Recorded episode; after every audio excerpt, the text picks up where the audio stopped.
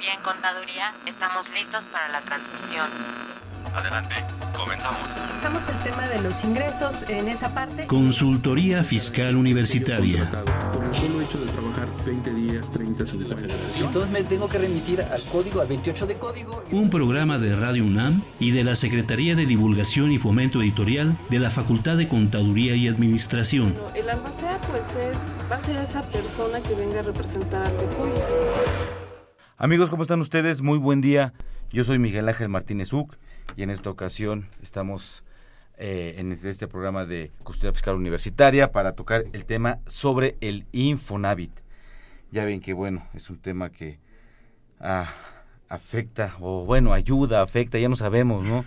Si ayuda, si de verdad ayuda, afecta. No, digamos que ayuda, ¿no? En su mayoría ayuda a, este, los trabajadores ah, respecto a todo lo que tiene que ver con sus viviendas. Y para platicar del tema, contamos hoy con la presencia de la licenciada de Contaduría y maestra en Administración de Contribuciones, Erika Fabiola Gutiérrez Pérez. Erika, gracias por estar con nosotros. Hola Miguel, muchísimas gracias nuevamente por la invitación. Sí, la licenciada este, Erika es licenciada en Contaduría por la Facultad de Contaduría y Administración de la UNAM, maestra en Administración de Contribuciones por la Facultad de Contaduría y Administración de la UNAM, socia del despacho corporativo DG y es responsable de auditorías para efectos fiscales ante el SAT y de aportaciones al Seguro Social e Infonavit y todo lo que son con contribuciones locales. Muchísimas gracias por estar aquí con nosotros. Y a ustedes, ustedes amigos, les recuerdo los teléfonos aquí en cabina que es el 55 36 89 89 o nuestra alada que es el 01 800 50 52 688 así como también nuestro blog que es donde también nos pueden enviar sus preguntas que es http dos puntos doble diagonal invertida fiscal y nuestro Facebook que es fiscal con punto. Muy bien, pues eh, también les, les comento que en la Facultad de Control de Administración de la UNAM cuenta con lo que es el servicio para todos aquellos que requieren eh, apoyo en el cumplimiento de sus obligaciones fiscales y pues para eso este, les tenemos la siguiente cápsula. ¿Los impuestos le causan problemas? ¿Dolor de cabeza? Ay, ¿qué le puedo decir? ¿Problemas de estrés? ¿Malestar estomacal? Ay, ¿No puede dormir? ¿Cuenta ovejas hasta el infinito? Basta de sufrir. Nosotros tenemos la solución. La Facultad de Contaduría y Administración te asesorará en tus obligaciones fiscales, laborales y de seguridad social, tanto de manera personal como vía telefónica. Así es, ya no te preocupes por tu declaración anual. El Departamento de Asesoría Fiscal Gratuita, que se encuentra en la División de Estudios de Posgrado, te ayudarán en lo que necesites. oh, qué bien. ¿Y qué tengo que hacer? Solo tienes que llamar al 5550 7998. Y no solo te atienden de manera personal o telefónica, también contamos con correo electrónico. Sí, escuchaste bien. Correo electrónico. Escribe a consultoriofiscal.fca.unam.mx. Con toda la ayuda que tendrás por parte de asesoría fiscal gratuita, tus malestares se irán al...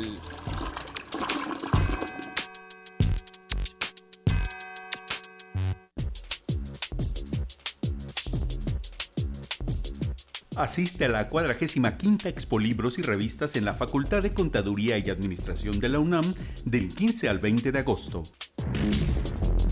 Diversas casas editoriales presentan un mundo de libros y revistas en disciplinas contable, administrativa y de informática. Además encontrarás materiales didácticos y de cómputo. Ven con nosotros, de lunes a viernes de 9 a 20 horas y sábado de 9 a 13 horas, en la entrada principal de la facultad. Mayor información www.fca.unam.mx. Los libros más cerca de ti.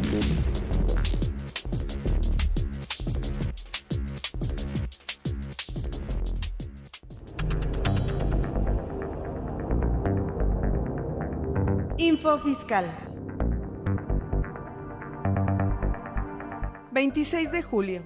La Secretaría de Hacienda y Crédito Público dio a conocer el listado definitivo de contribuyentes que no desvirtuaron la presunción de que emitieron comprobantes fiscales sin contar con los activos, personal, infraestructura o capacidad material para prestar los servicios o producir, comercializar o entregar los bienes que amparan tales comprobantes. La Secretaría de Hacienda y Crédito Público emite el acuerdo por el que se dan a conocer los estímulos fiscales, las cuotas disminuidas y los precios máximos al público de las gasolinas que se enajenen en la región fronteriza del 27 de julio al 2 de agosto de 2016. 29 de julio. La Procuraduría de la Defensa del Contribuyente emite su manual de organización general, en el que se determinan las facultades de sus unidades administrativas. El Servicio de Administración Tributaria publica el informe tributario y de gestión del segundo trimestre de 2016, en el que se dan a conocer los principales resultados de recaudación del gobierno federal, destacando un incremento del 10.7% en ingresos respecto del periodo enero-junio de 2015. El 29 de julio de 2016, el tipo de cambio para solventar obligaciones denominadas en dólares de los Estados Unidos de América, pagaderas en la República Mexicana, alcanzó los 18.90 pesos por dólar. 31 de julio, a través de comunicado de prensa, el Servicio de Administración Tributaria señala que la devolución automática de impuestos sobre la renta alcanzó la cifra histórica de 15.592 millones de pesos. Primero de agosto, la Secretaría de Hacienda y Crédito Público da a conocer la resolución que modifica las disposiciones de carácter general aplicable a las instituciones de crédito, que contiene, entre otros temas, la forma en que las instituciones de crédito envían su información financiera a la Comisión Nacional Bancaria y de Valores. Info Fiscal.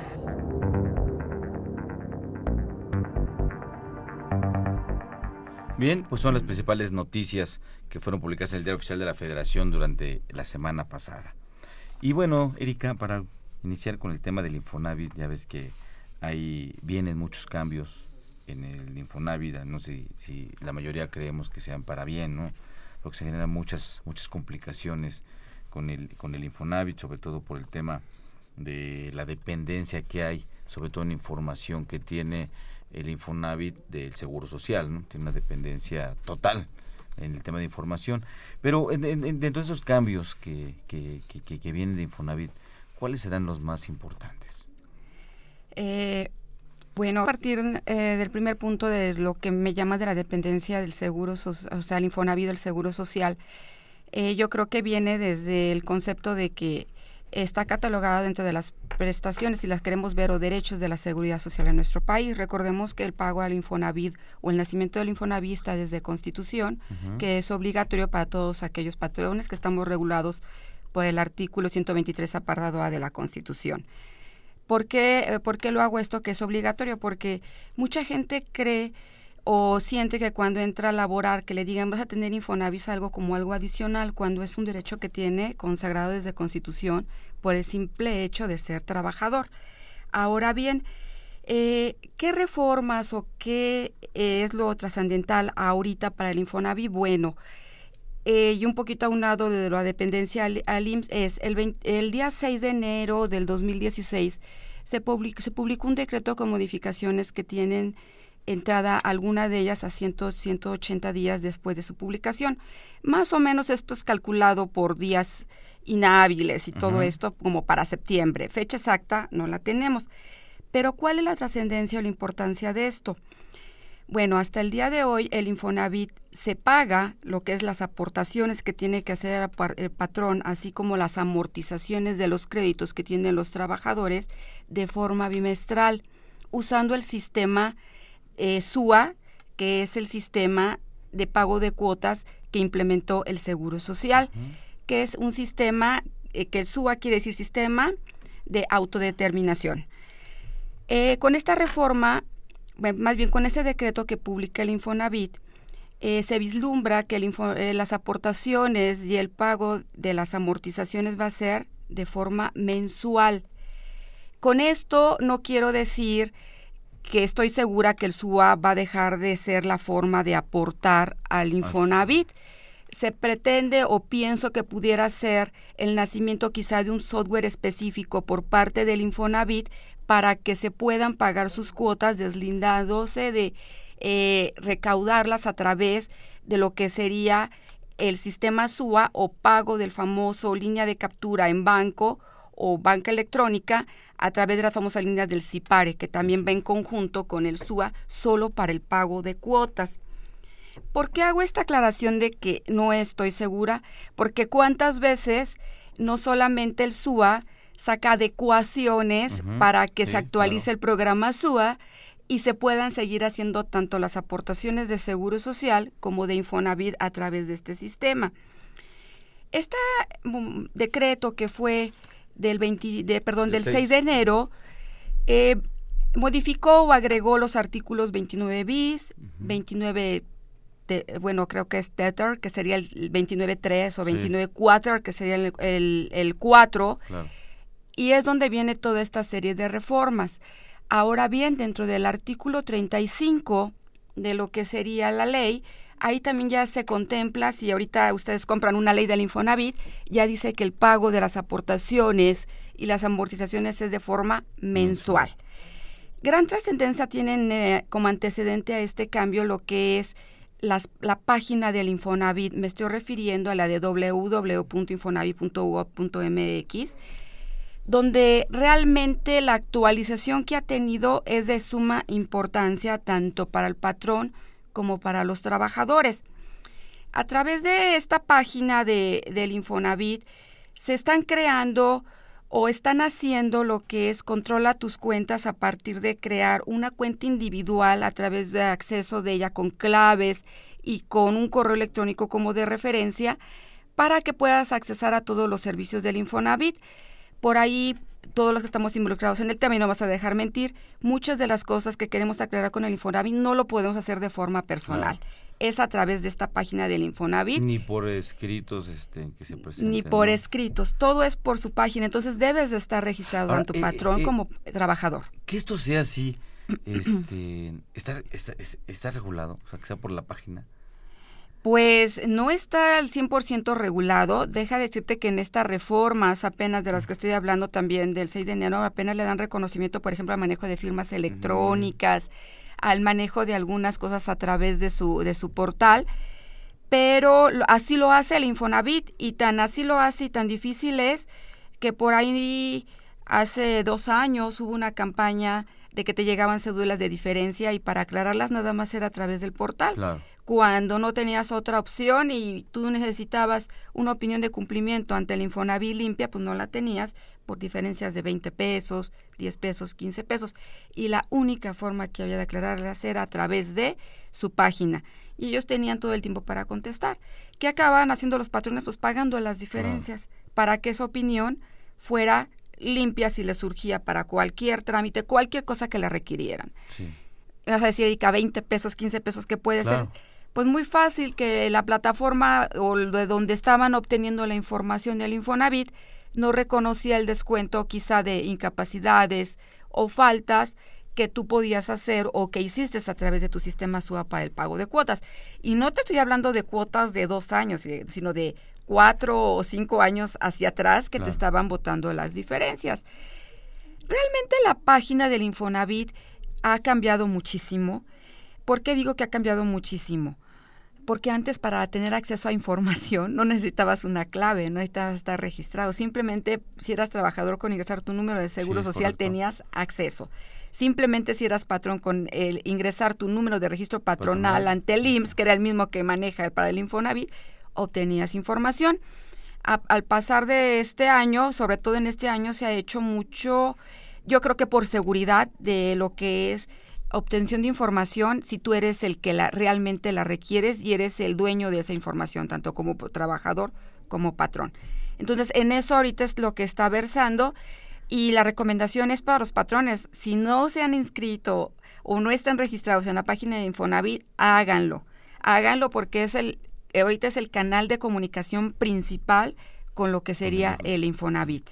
Y, y si por ejemplo yo quisiera en atento mi derecho de petición del octavo constitucional y la aplicación ante el defecto que, en base al artículo primero del Código Fiscal de la Federación, presentar una promoción o lo conocemos como un escrito libre en atento al 31, 34, 31 y 34 del Código Fiscal de la Federación, ¿puedo? ¿Me contestarán?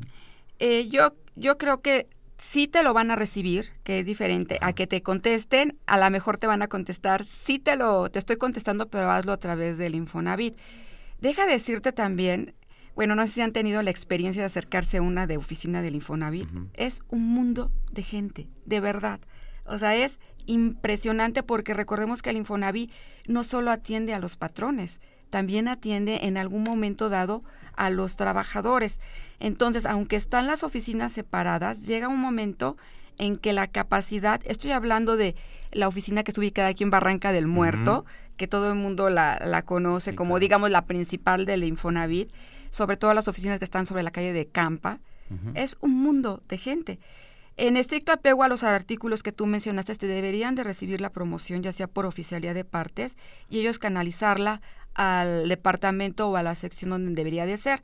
Que te contesten, yo siento que lo deben de hacer por estricto apego a los artículos que también mencionaste, pero que te den solución. Eso es lo que yo veo difícil, porque todo lo están canalizando por su página. Te van a contestar en atento al escrito de andar, hágalo por la página. Exactamente, por la página de del internet, ¿no? Nuestros servicios de atención a patrones por este por internet. Pero fíjate que eso a pesar de sí sí estoy de acuerdo contigo en decir, bueno, eh, la, la, la confidencialidad de la información, pero también de alguna forma ya ahora con todo lo cibernético son cuestiones de cruces también de información en que en función de que tienes eh, sobre todo dirigido hacia los patrones o algunos contribuyentes que tengan, aparte de salarios, otro, otro, tipo de ingresos.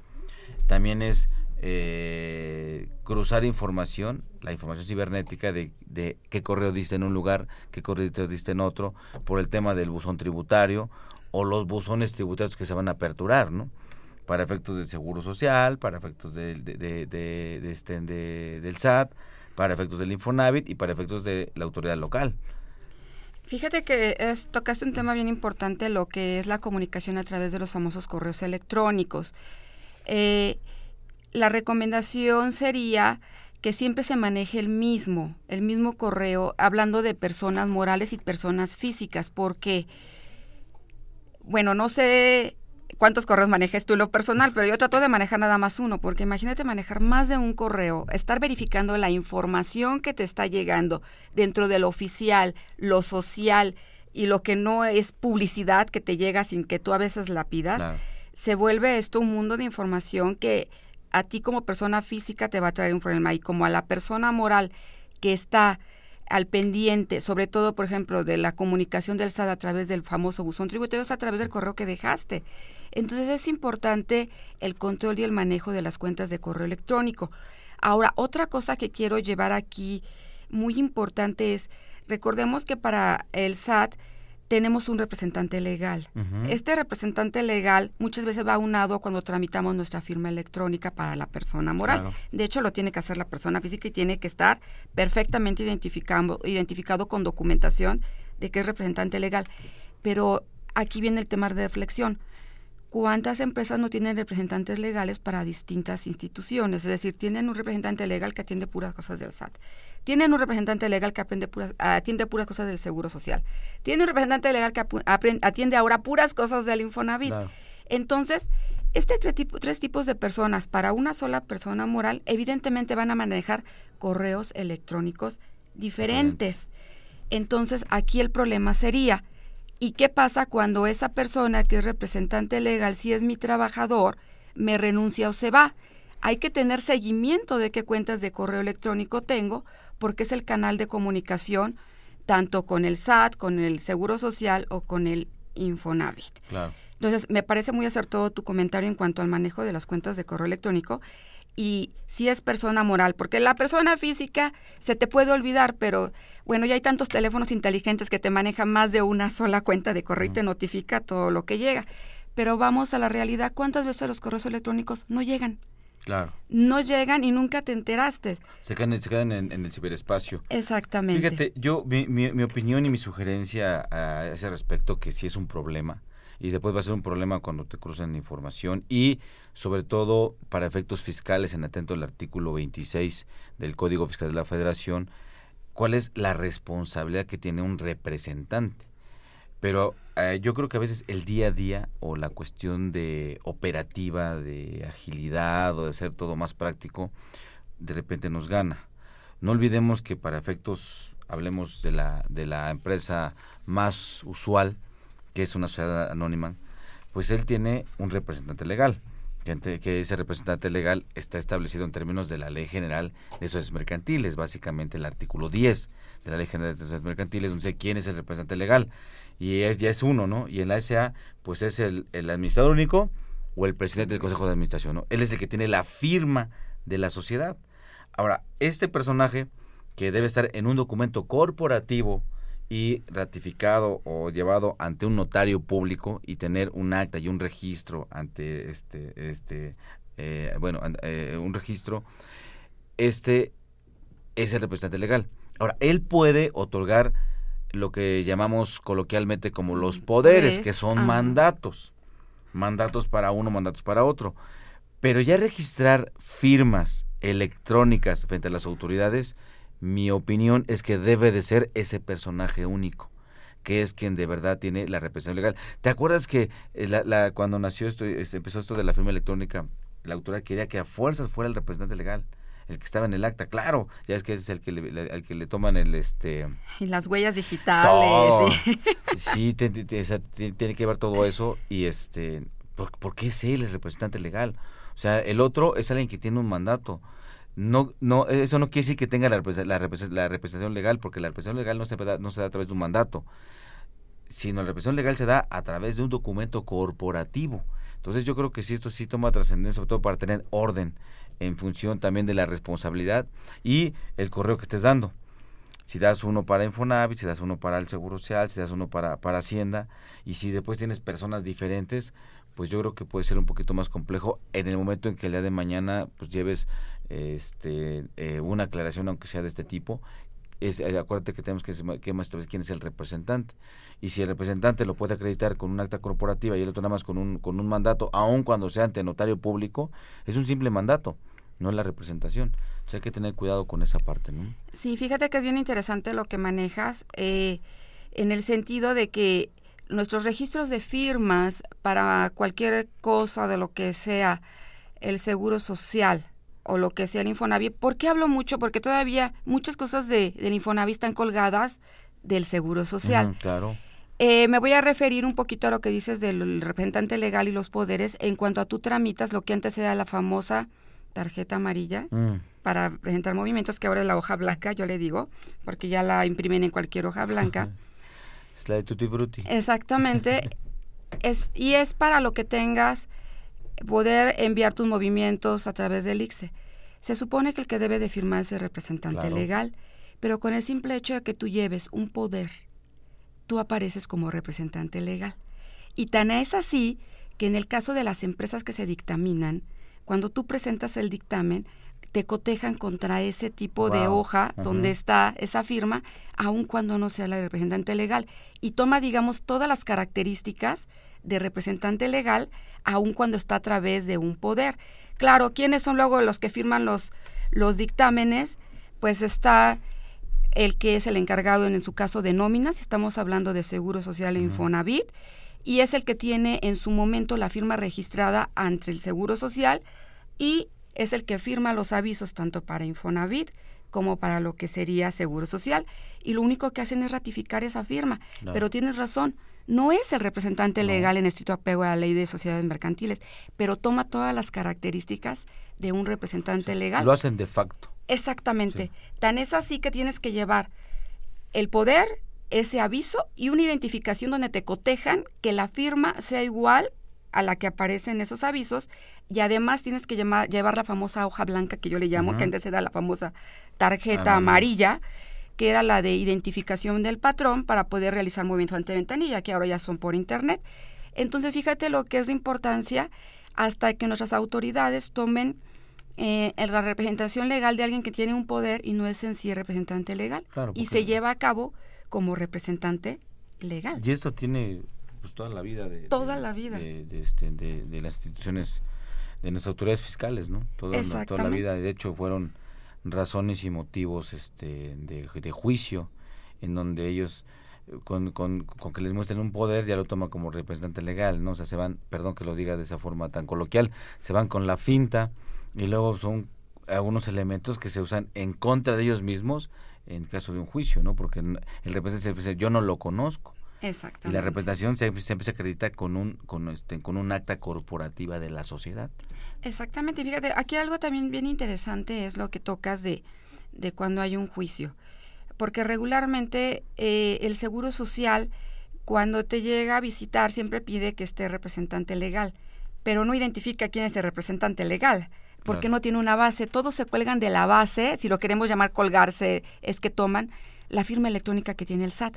Ellos nada más lo que hacen es adecuarla para que funcione dentro de sus sistemas en este caso sería el Seguro Social para generarte un certificado ITSE y sería el Infonavit en su caso para poder en su momento presentar un dictamen que es a través de estas reformas que son del 6 de enero del 2016.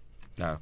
Pues muy bien amigos, vamos a ir a una pausa. Les recuerdo nuestros teléfonos que son el 55 36 89 89 y nuestra alada que es el 01 850 52 688 donde estaremos esperando esperar sus preguntas. Vamos a una pausa y continuamos con el tema de el Infonavit. Los invitamos a que nos vean en la radio, Y nos escuchen por televisión Consultoría Fiscal Universitaria y fiscal.com. En el 860 de AM y en la barra de Mirador Universitario Coaed. Abordamos los temas de tu interés como impuestos sobre la renta, Declaraciones, testamentos, pensiones, seguridad social, estímulos fiscales, discrepancia fiscal, régimen de incorporación fiscal, entre otros temas. con destacados especialistas en la materia. Los miércoles por Radio UNAM Los jueves por internet. y los sábados por TV UNAM. Véanos en radio Escúchenos por televisión.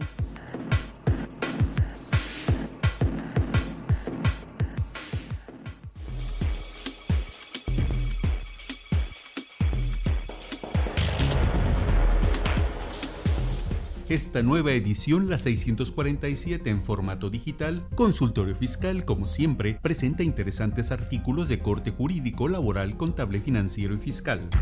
En este ejemplar, Manuel Baltasar Mancilla presenta la nueva forma de fiscalizar, revisiones electrónicas. Eduardo Miguel Rusconi Trujillo interpreta los acuerdos fiscales bilaterales a la luz de la Convención de Viena sobre el Derecho de los Tratados. Miriam Juliana Reyes Godínez estudia la justicia tributaria en la aplicación de los tratados internacionales respecto a ingresos obtenidos por regalías. Estos y otros temas de gran interés se presentan en el número 647 de Consultorio Fiscal. Suscripciones a los teléfonos 56 16 13 55 y 56 22 83 10 o también a través de la tienda electrónica publishing.fca.unam.mx o en la página electrónica de esta revista consultoriofiscal.unam.mx. Bien, pues bueno, alguna información también importante respecto de nuestra revista. Eh, ¿qué, qué otro punto sería importante en esto del Infonavit, Erika? Pues mira, voy a hablar un poquito sobre los beneficios para los trabajadores, Muy porque bien. ya me fui sobre los patrones, pero vamos a hablar de los trabajadores. Todo trabajador que esté asegurado, es decir, entro a laborar y me dan seguro social, automáticamente tengo acceso a lo que es el Infonavit.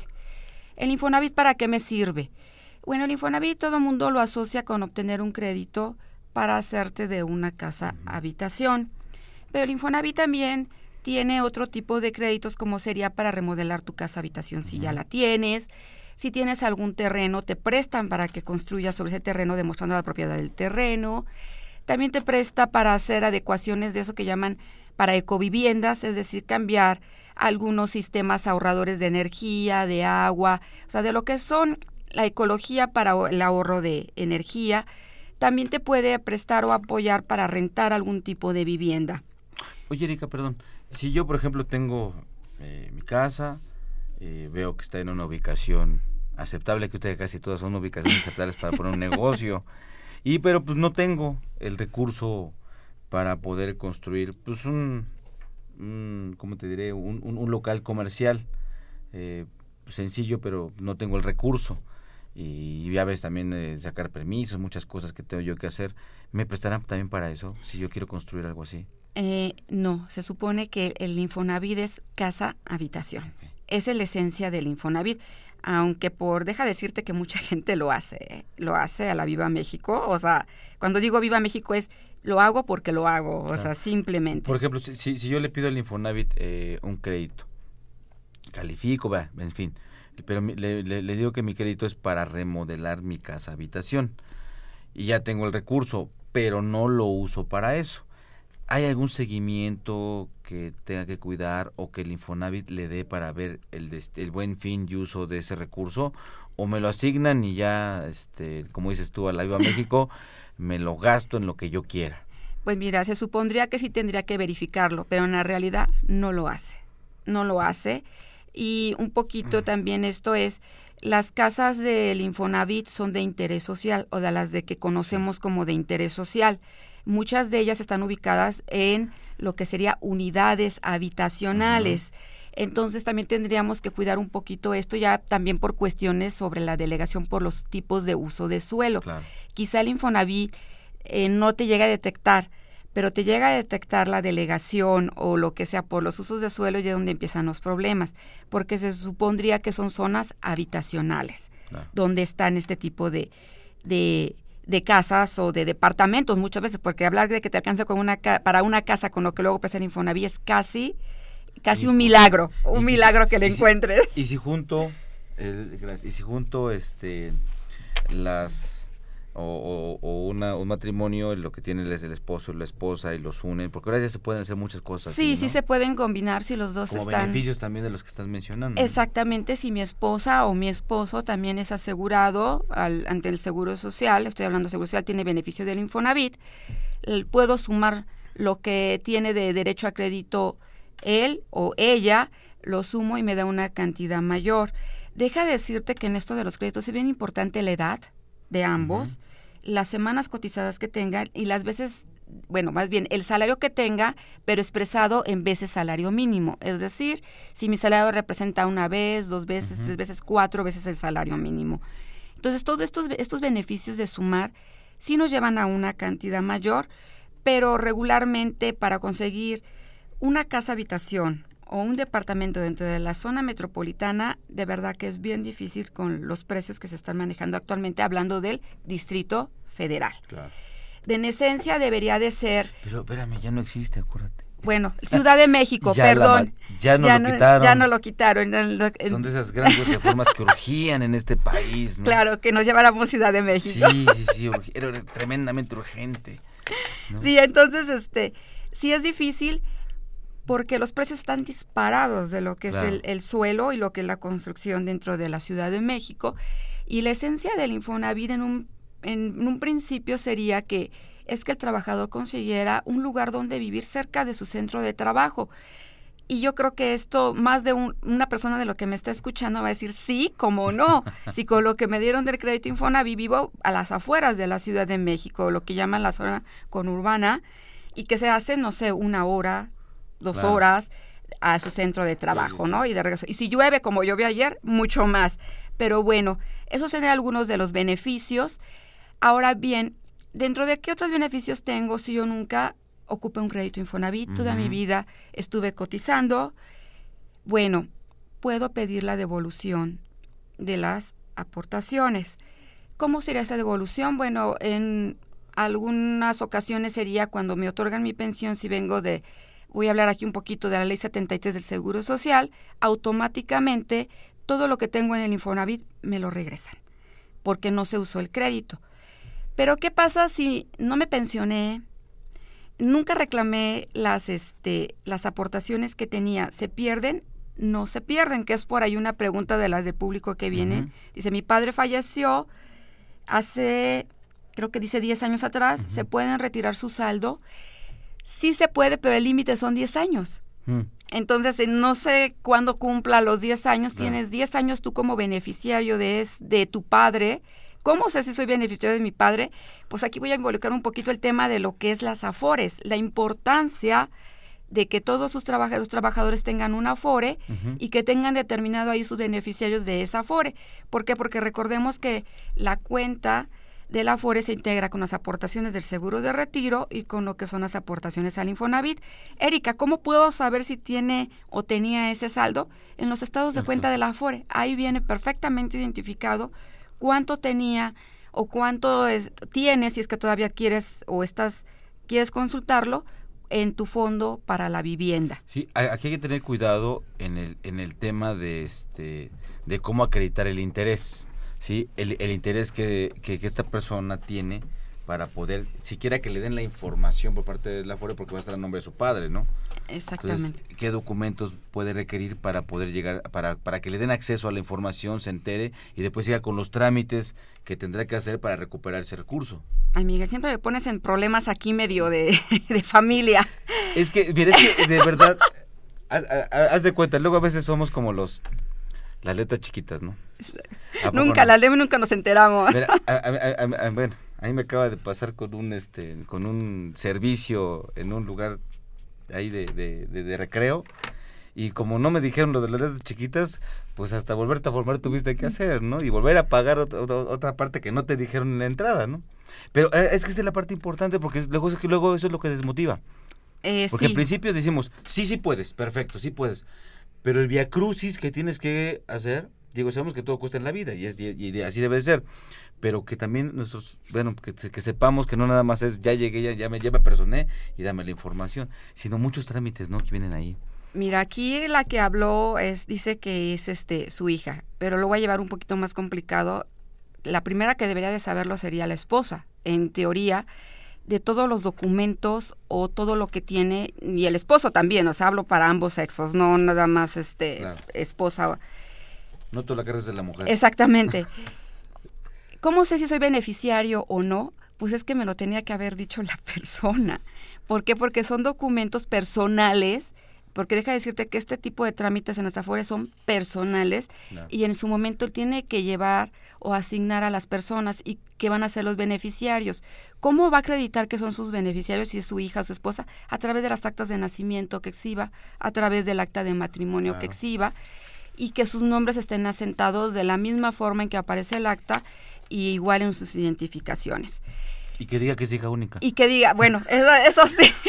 Porque si dice que tiene hermanos, ya se complicó. Lo que pasa es que afortunadamente en ese tipo de casos, cuando fallece la persona y no sabes, te vas enterando luego de cada cosa de que no eras hija única, que a lo mejor había más hijos, que no eras la única esposa, que a lo mejor había otra esposa, o no siendo esposa, había concubina o concubino.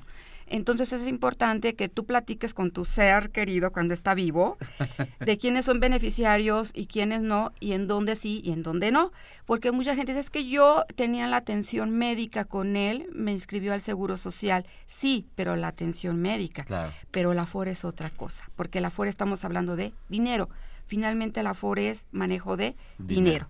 Debe de haber un contrato, debe de existir documentación que ella pueda tener acceso donde vea quiénes son los beneficiarios y si dentro de esos beneficiarios aparece ella, perfectamente puede ir a la FORE a reclamar y empezar los trámites. ¿En dónde? En la FORE.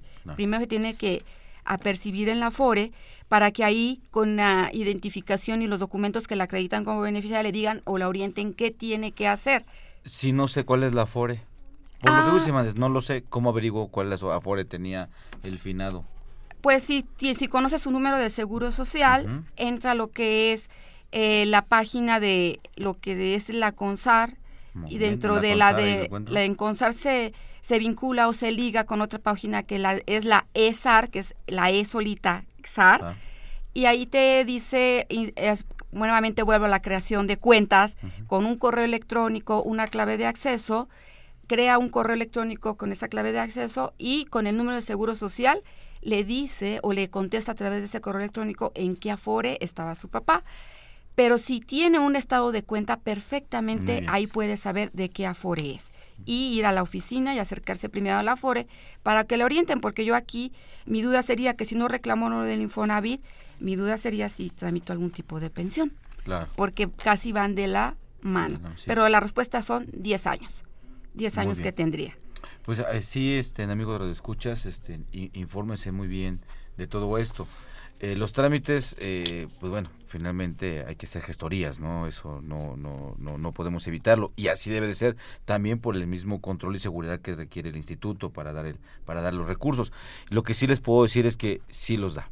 Sí. sí los regresa, ¿eh? Sí los regresa. Si hacemos los trámites pertinentes, sí los regresa. A veces el problema no es tanto el trámite, sino si nosotros contamos con esa información o no contamos, ¿no? Sabía que hay que hacer este pues bien ese recuento de los daños y ver la información con la que tenemos, ¿no? Este, vamos a ir ahorita a una cápsula de En Balance con la maestra Marta Valle.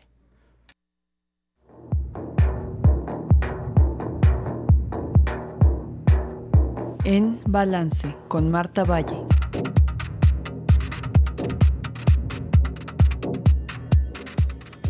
El Instituto del Fondo Nacional de la Vivienda para los Trabajadores, Infonavit, ha manejado la mayor parte del sistema de financiamiento para la vivienda del país, logrando que aproximadamente 9 millones de trabajadores hayan adquirido un lugar formal para vivir. Actualmente, el Infonavit enfrenta el grave problema de más de 200.000 viviendas abandonadas, que finalmente trata de remediar con subastas que, si bien son una solución, no dejará de ser un quebranto financiero para el instituto y el sueño fallido de muchos derechohabientes. En 2015, el Infonavit recuperó 15.000 viviendas abandonadas gracias a su programa de ventas al mayoreo a través de procesos de subastas y tiene como propósito alcanzar 30.000 en 2016. En la subasta del 28 y 29 de junio del presente año, recuperó un poco más de 3.000 viviendas, logrando cubrir el 92% de la subasta y obtener más de mil millones de pesos. Varias son las razones que originaron el mencionado problema siendo la principal los inadecuados polígonos de planeación urbana.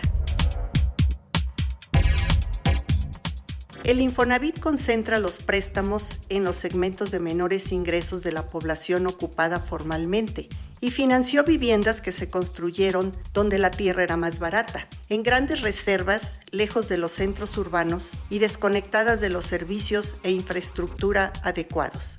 En los casos más graves, las obligaciones contractuales con los desarrolladores para construir tuberías de agua y otros servicios nunca se cumplieron, mientras que la infraestructura de transporte prometido para conectar los desarrollos a los centros urbanos tampoco se realizó.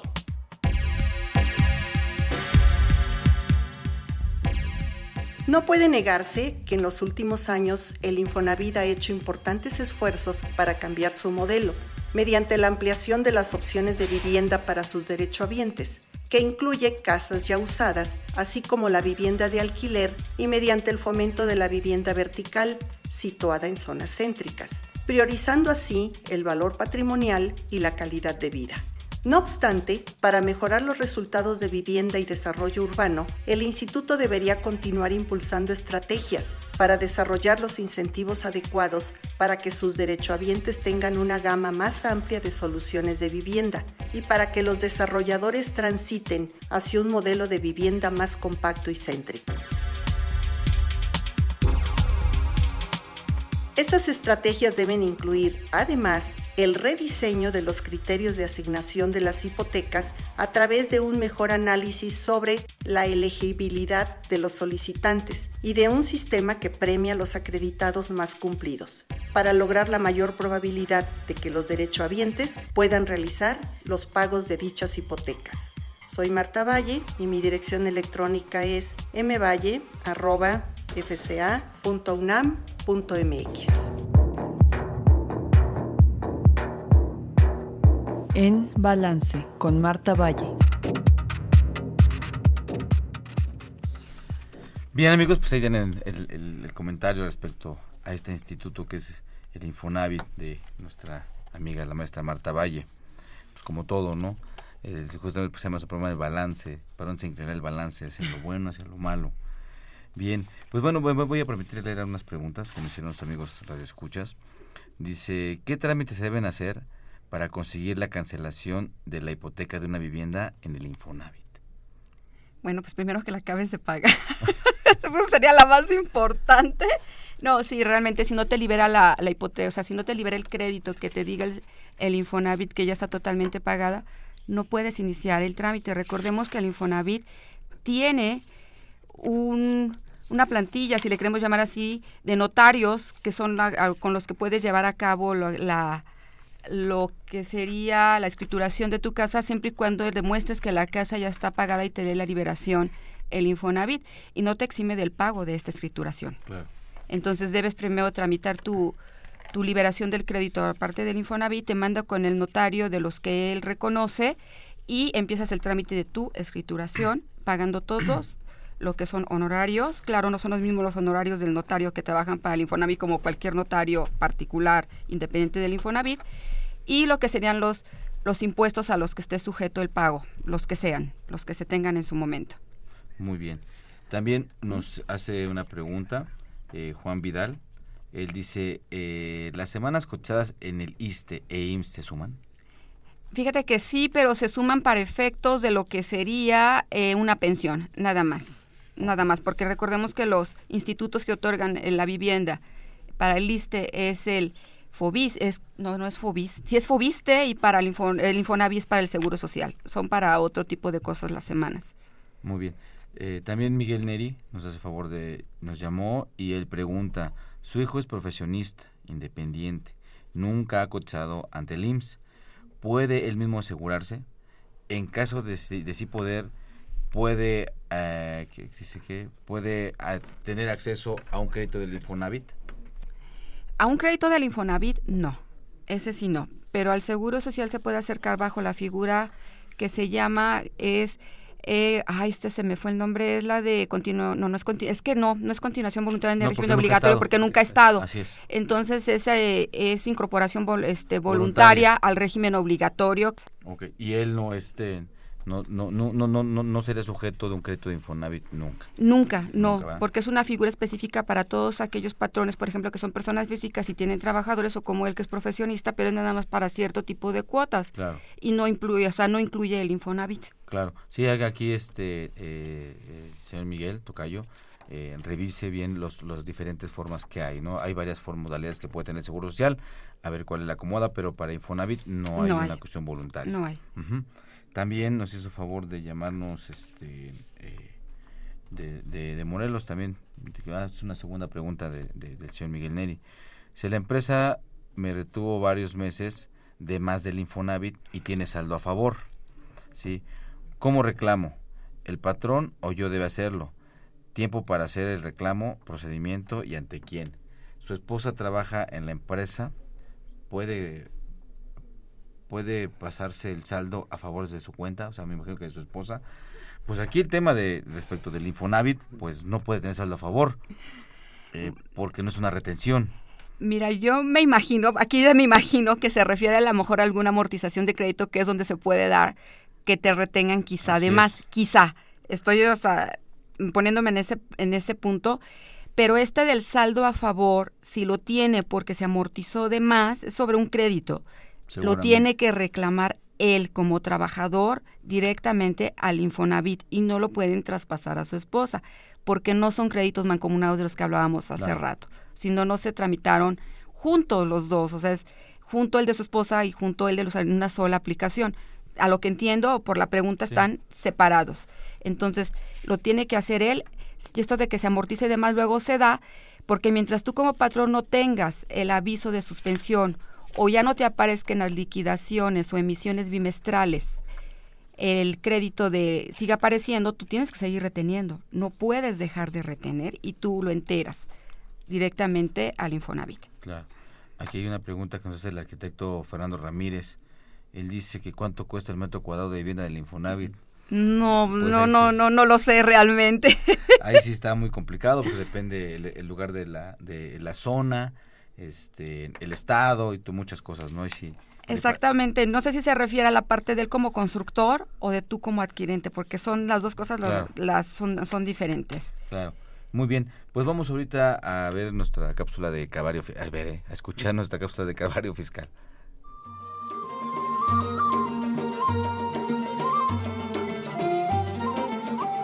Una joven doncella limpiaba su casa mientras suspiraba. Ay, ¿Cómo me gustaría tener mi casa propia para no seguir escuchando los reproches de mi suegra? Mientras limpiaba su vajilla, inadvertidamente lustró una lámpara antigua. De ella salió abruptamente un genio. ¿Quién osa interrumpir mi largo sueño? Yo no fui. Yo no veo a nadie más, así que debiste haber sido tú. Bueno, pero como te saqué de esa lámpara, me vas a conceder tres deseos, ¿verdad? ¿Quién te contó semejante patraña? Yo te voy a destruir. Bueno, solo hipotéticamente, si te concedía los de... Ay, ¿qué te... Ay, pues mi casa propia. ¿Qué viste cara de Infonavit o qué? ¿Acaso trabajas o tienes algunos puntos? No, mi esposo es el que trabaja, o bueno, trabajaba. Lo despidieron y no sé cuántos puntos tiene. ¿No sabes de qué manera se forma la puntuación? ¿Cuánto ganaba? No sé, nunca me dijo. No me digas. Por lo menos debes de saber su edad, ¿no? Sí, claro, tiene 25. Con esa edad y su salario podríamos saber su puntuación. Más su ahorro de de vivienda. ¿Sabes cuántos son los salarios mínimos de esa subcuenta? No, tampoco lo sé. Y menos has de saber los bimestres que ha cotizado con diferentes patrones. Mm, mm, no. Deberías de estar más abusada en esos datos. ¿Entonces me vas a ayudar? Ya no quiero vivir con mi suegra. ¿Vives con tu suegra?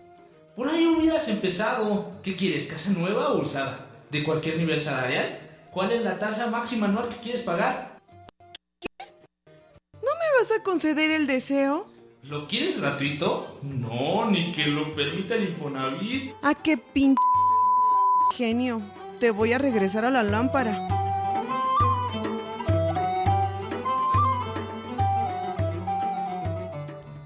Bien, nada más le faltó preguntar los hijos que tenía, ¿no? Exactamente. Sí, pero cada hijo es más puntos. Fíjate que aquí hay algo interesante retomando el comentario de la maestra Marta Valle y lo de que es ahorita eh, en la cápsula que acabamos de escuchar. Eh, lo quiero relacionar en el sentido de que qué pasa si tienes un crédito Infonavit y te quedas sin trabajo, que ese es uno de los puntos que realmente lleva a, a, que muchos pierdan su casa, porque si la pierden, si las recoge el Infonavit, eso es una realidad cuando dejas de pagar, y que las abandonen, que también es otra realidad que comentó en su cápsula la maestra Marta Valle, porque están en zonas donde la urbanización nunca llegó, la urbanización prometida, ¿no? Pero vamos a llevarlo al primer término de cuando hablo de que me quedo sin trabajo y qué voy a hacer para pagar el crédito Infonavit.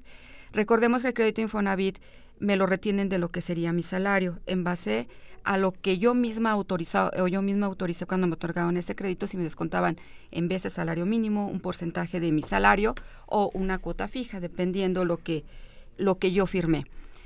En el momento en que me quedo sin trabajo, eh, al momento de haber salario, pues el patrón ya no va a aportar nada. Me tengo que acercar al Infonavit, yo como trabajador, a pedir un convenio de pago o una prórroga de pago. Esta prórroga de pago es que me dan hasta un año para que yo no pueda o no deba pagar nada hasta que consiga un trabajo o un convenio de pago donde yo digo una cantidad que yo puedo aportar, quizás si tengo algunos ahorros o algo para soportar el tiempo que no tenga trabajo este convenio lo firmo y yo digo voy a pagar cierta cantidad, estimo, no sé, seis o meses o lo que yo considere que pueda conseguir un nuevo empleo.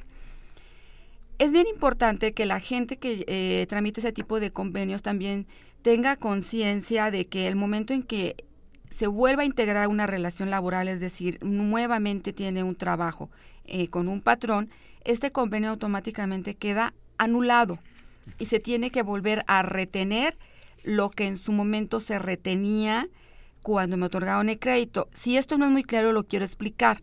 A lo mejor yo venía de un trabajo donde ganaba un super sueldo, un sueldo de 25 veces el salario mínimo, que es el máximo. Entonces, en ese momento a mí se me hizo fácil decir que aportaba, voy a exagerar, el 50% de mi, de mi sueldo al pago del crédito. Pero resulta que en este cuando me quedo sin trabajo, ya no encuentro un trabajo de la misma calidad de salario y ahora gano tres salarios mínimos. Me van a retener el 50% que yo había autorizado. Eh, en, en, en esos reconvenios o reestructuraciones, no se puede tocar esa parte este, en donde, bueno, la situación económica era una, ahora es otra, un tanto cuanto más precaria, y reajustar Sí, pero hasta que tenga la relación laboral. Me tengo que volver a acercar al instituto. Pero sí, pero sí, pero sí te, eh, cabe la posibilidad de, ajustarlo, si no me van a estar quitando el 50%. Sí, sí, sí, tienes que ajustarlo y luego muchas veces el, trabajador se va contra el patrón y creen que es este cosa que debe de arreglar el patrón y el patrón absolutamente nada puede hacer.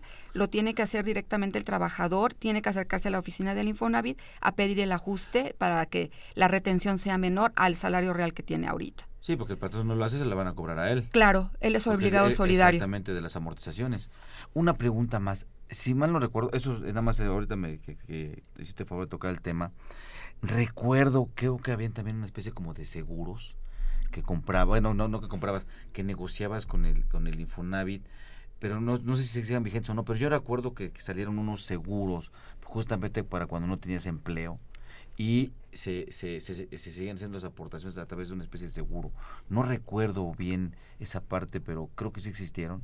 o siguen existiendo, perdón. En cuanto a desempleo, ese no lo, no lo recuerdo. Lo, es, el único que actualmente este, tenemos y que retenemos junto con la amortización son 15 pesos o 13 pesos, no recuerdo la cantidad exacta, pero nada más es para cubrir el inmueble, es decir, para daños del inmueble, daños naturales por terremoto, inundaciones o desastres este, naturales, para que se quede protegido el inmueble y en un momento dado lo puedan pues reparar o reponer, porque en una se pierde totalmente. Recordemos que cuando el inmueble queda como garantía del propio crédito, aparte de tus aportaciones que tienes por parte del trabajador. Pero voy de acuerdo contigo, la existencia de un seguro de desempleo debería de ser totalmente sugerible para este tipo de créditos Infonavit, porque la gente cuando se queda sin empleo y en la situación que está en el país ahora no es tan fácil volverlo a encontrar, hablando de uno o dos meses quizá. Claro, y cuando pierdes, y cuando pierdes también pues tu patrimonio en muchos casos que es tu casa habitación, ¿no? Y también vale la pena decirlo tanto para el Infonavit como para los amigos constructores, eh, con, todo respeto, pero las construcciones que hacen para efectos del Infonavit, híjole, dejan muchísimo que desear. A veces este no requieres un desastre natural para que se caigan. Exactamente. la verdad, no, no, no, no se requiere que estén cayendo, se cae esto, los, este, digo, a veces son, son infames las construcciones que estas grandes constructoras hacen, ¿no? Para y enfocada a los trabajadores. Sí, un poquito también retomando el comentario de lo que decía del balance de la la contadora Marta Valle en el sentido de la vivienda vertical. También ahora no es nada más de que se caiga, la cantidad de metros que te dan para vivir. Es pequeña, muy, muy pequeña. Y recordemos que están hablando de familias. Y una familia mexicana que te gusta, papá, mamá, por lo menos dos hijos, y eso sí me fui corta, porque recordemos que la planta laboral luego es la que más hijos tiene. Y no estamos hablando de familias pequeñas y que vivan en un departamento que te gusta de 40 metros cuadrados o 50 metros cuadrados, que es lo que actualmente están este construyendo o lo que tienes este acceso con el crédito que te da el Infonavit. Ya si hablamos de casa habitación, pues nos tenemos que ir, como hice mi comentario, a las zonas conurbanas donde se están construyendo casas. que aceptan el crédito Infonavit. Pues Erika, ¿algún comentario más que quieras hacer de este tema del Infonavit a nuestros amigos escuchas? Pues lo que siempre recomiendo, acérquense mucho a las páginas eh, eh, de internet, por ejemplo, en este caso del Infonavit, tiene muchísima información valiosa tanto para el patrón como para el trabajador y pueden resolver muchísimas dudas sin no perder tiempo. De verdad que el Infonavit tiene un teléfono para, para pedir orientación, sobre todo para los trabajadores, pero pierdes tiempo. Y muchas cosas se las resuelve a través del portal, sobre todo para lo que es créditos y a los patrones para saber adjudicaciones de créditos y suspensiones de créditos de sus trabajadores. Bueno, pues Erika, muchas gracias por nombre de la Facultad de Control de Administración de la UNAM por tu gran apoyo y grandes aportaciones en este tema del Infonavit. Te agradezco mucho. Gracias a todos y buenas tardes.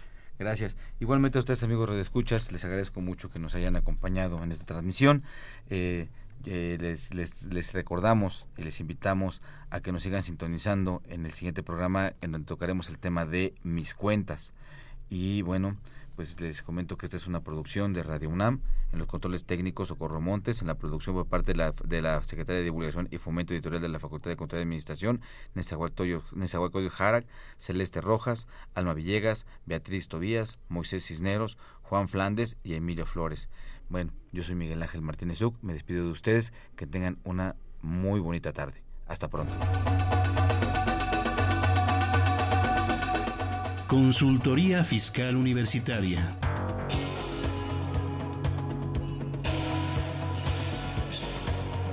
Un programa de Radio UNAM y de la Secretaría de Divulgación y Fomento Editorial de la Facultad de Contaduría y Administración.